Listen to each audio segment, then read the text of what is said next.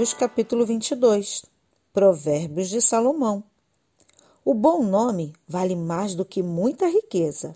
Ser estimado é melhor do que ter prata e ouro. Não existe diferença entre rico e o pobre, porque foi o Senhor Deus quem fez os dois.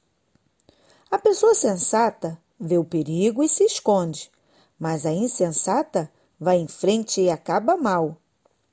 Quem teme o Senhor e é humilde consegue riqueza, prestígio e vida longa. No caminho dos maus existem armadilhas e dificuldades. Quem dá valor à vida se afasta deles.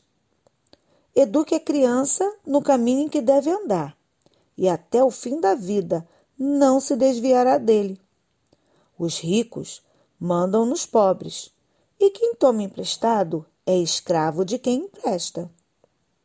Quem semeia a maldade, colhe a desgraça e será castigado pelo seu próprio ódio. Quem é bondoso será abençoado, porque reparte a sua comida com os pobres. Mande embora a pessoa orgulhosa, e acabarão os desentendimentos, as discussões e os xingamentos. Quem ama a sinceridade e sabe falar bem, terá a amizade do rei. O Senhor Deus está alerta para defender a verdade e atrapalhar os planos dos mentirosos. O preguiçoso fica em casa e diz: Se eu sair, o leão me pega. O adultério é uma armadilha onde caem as pessoas que o Senhor detesta. É natural que as crianças façam tolices, mas a correção as ensinará a se comportarem. Quem enriquece à custa dos pobres ou dando presente aos ricos acabará ficando pobre.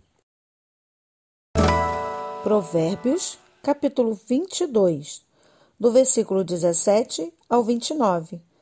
30 provérbios dos sábios. No capítulo 22, nós temos cinco deles.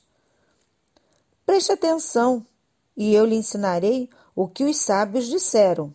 Estude os seus ensinamentos, e será um prazer para você lembrar deles e recitá-los. Vou lhe ensinar agora estes provérbios para que você ponha a sua confiança em Deus. Tomei nota de 30 provérbios para você. Eles contêm conhecimentos e bons conselhos, que o ajudarão a saber o que é certo e direito. E assim, quando lhe fizerem perguntas, você saberá dar a resposta certa. Primeiro, não tire vantagem do pobre só porque ele é pobre, nem se aproveite daqueles que não tiverem quem o defenda no tribunal pois o Senhor defenderá a causa deles e ameaçará a vida de quem os ameaçar. Segundo, não faça amizade com pessoas grosseiras ou violentas. Você poderá pegar os seus maus costumes e depois não conseguirá livrar-se deles.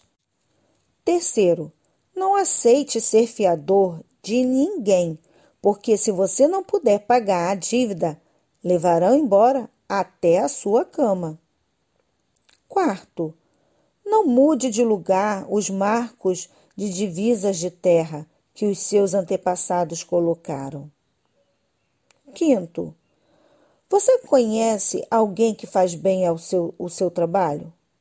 Saiba que ele é melhor do que a maioria e merece estar na companhia de reis.